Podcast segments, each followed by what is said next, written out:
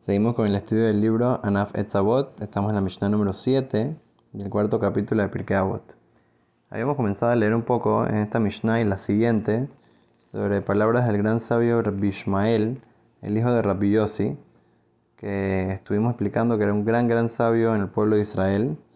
Y explicamos en corto eh, diferentes lecciones que nos enseñó sobre el tema de juzgar y sobre el tema de, eh, al final estaba hablando un poco sobre una persona que es un poco creído, una persona que tiene mucha arrogancia, etc.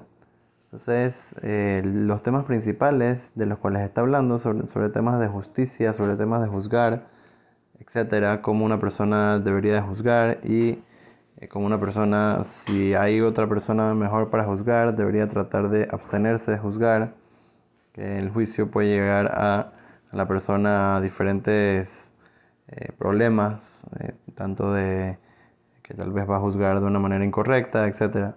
Entonces, eso es algo que vamos a ir analizando poco a poco, como estuvimos explicando. Ahora, una cosa muy interesante, para entender un poquito quién era el gran sabio Rabbi Ishmael, y en verdad, o sea, sabemos que él, él mismo era, eh, como dicen en el Talmud, él era un, juez muy importante. Pero para, que entendamos la rectitud que era y por qué él está hablando sobre temas de, juicio. Era un juez muy, muy importante en el pueblo de Israel. Y era una, persona muy correcta.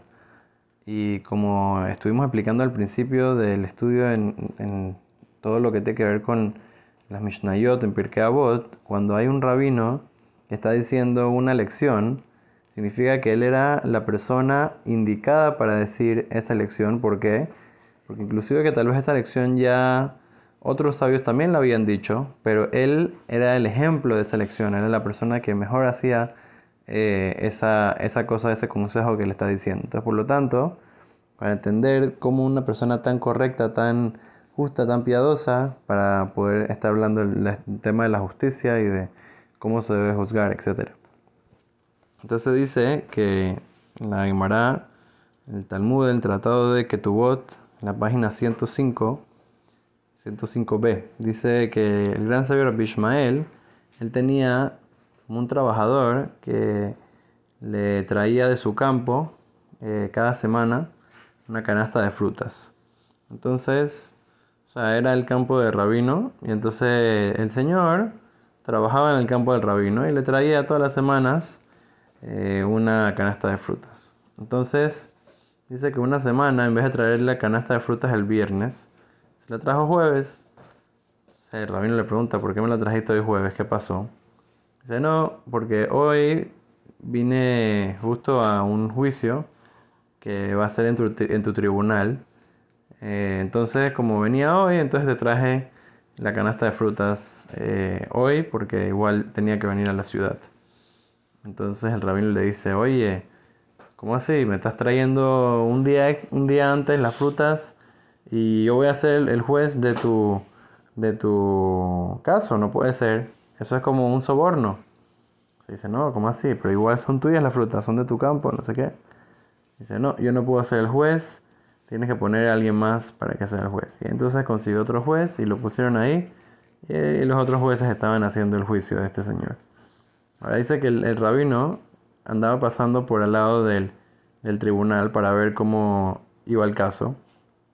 Y entonces dice que en su mente él decía como que mira, si el campesino que me trajo las frutas diría esto, entonces lo ayudaría para poder ganar su juicio. O si, diría esta esta prueba o si diría estas palabras, lo va a ayudar para poder eh, que, le crean sus palabras, que, pueda ganar el juicio. En su cabeza, ¿no? Y entonces el rabino dice, se estremeció y dice, imagínate, yo ni siquiera acepté las frutas el día antes. Y no acepté ser el juez. Igual las frutas eran mías, solamente me las trajo un día antes no es que me dieron ni un soborno, algo que no me merecía o algo muy grande. No, las frutas me las trajeron un día antes. Y con todo y eso, yo en mi cabeza estoy pensando a ver cómo voy a... O sea, cómo, cómo él le hubiera convenido decir las palabras, cómo le hubiera ido mejor a este campesino. Entonces imagínate una persona que agarra soborno verdadero. Un verdadero soborno. Una persona que, que en verdad eh, le hacen un favor grande, le dan un, un monto de plata, etc. ¿Cómo, cómo eso no va, no va a enseguecer a las personas, como dice en la Torah? Dice que el, el, soborno, eso enseguece inclusive hasta los sabios más grandes de la Torah.